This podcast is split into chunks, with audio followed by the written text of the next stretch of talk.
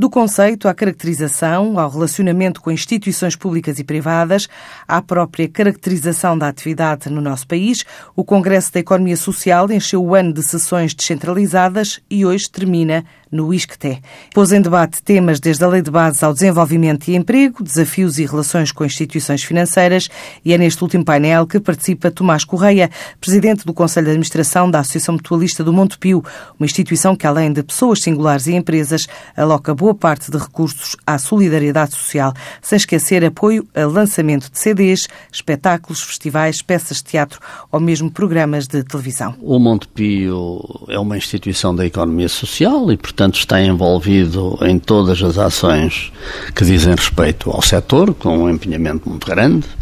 Nós somos, de facto, uma grande associação no conjunto das instituições da economia social, a maior do país, uma das grandes da Europa.